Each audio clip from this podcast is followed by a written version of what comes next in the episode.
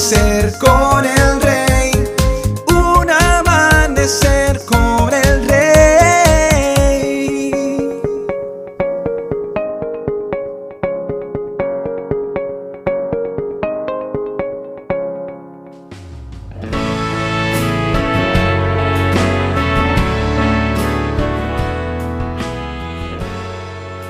Muy buenos días y bendiciones para todos. Una de las mayores obras de ingeniería hidráulica que se realizaría en la antigüedad es la del acueducto que se llevaría a cabo durante el reinado del rey Ezequías en Jerusalén. Esta obra consistía en cerrar el acueducto de arriba, que se encontraba fuera del muro de la ciudad, y además en alimentar un estanque dentro de la ciudad, que luego se lo llamaría Siloé por medio de la construcción de un canal subterráneo que le exigía no solamente destreza de albañiles, sino de ingenieros, ya que el pasaje tenía que ser taladrado a través de una masa continua de roca.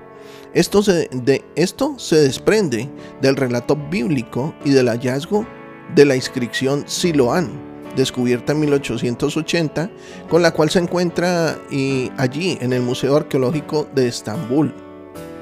Pero ¿qué fue lo que llevó al rey Ezequías a realizar tamaña obra?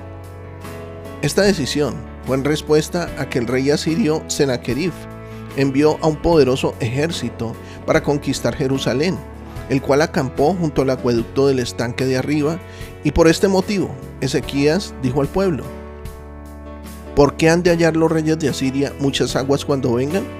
Segunda de Crónicas 32.4 el rey Ezequías no podía impedir que estuvieran allí afuera de la ciudad sitiándolos, pero sí podía hacer todo lo posible para que su estadía no le fuera fácil a sus enemigos. Muchas veces en nuestra vida cotidiana nos encontramos en una situación similar a la que vivió el rey Ezequías y el pueblo de Jerusalén. El enemigo de nuestras almas viene a nuestras vidas con el propósito de conquistarnos, robar, matar, destruir la bendición de Dios y nosotros debemos actuar como ellos actuaron.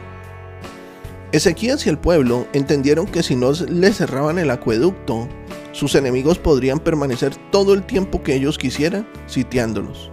Por eso, le cerraron la fuente de sustento.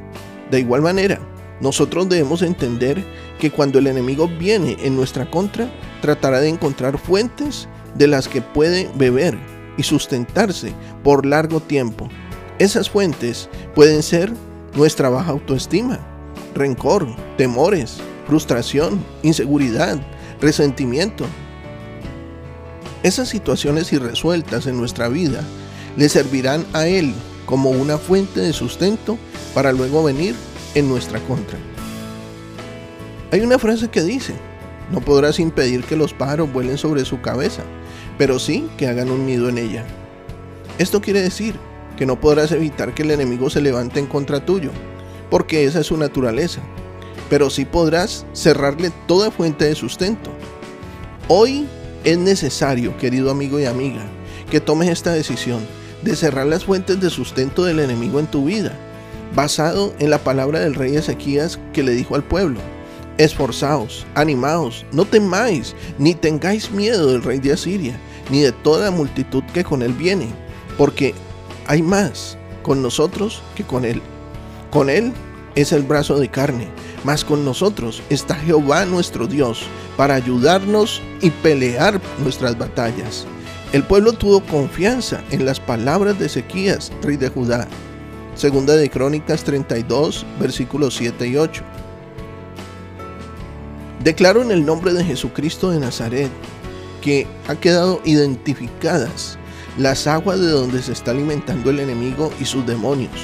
Y ahora también declaro que se secan las fuentes de donde está bebiendo y se debilita el campamento enemigo. Y declaro libertad para tu vida y para la mía en el nombre de Jesucristo de Nazaret. Amén y amén. Estoy seguro que Dios hoy ha edificado tu vida. Sé de bendición para otros y comparte este mensaje. Nuestros contenidos ahora también podrás disfrutarlos en Spotify o en YouTube como Un Amanecer con el Rey. Que tengas un excelente día, lleno de bendiciones. Te habló tu pastor y amigo Emanuel Cortázar desde la hermosa ciudad de Santiago de Cali, Colombia.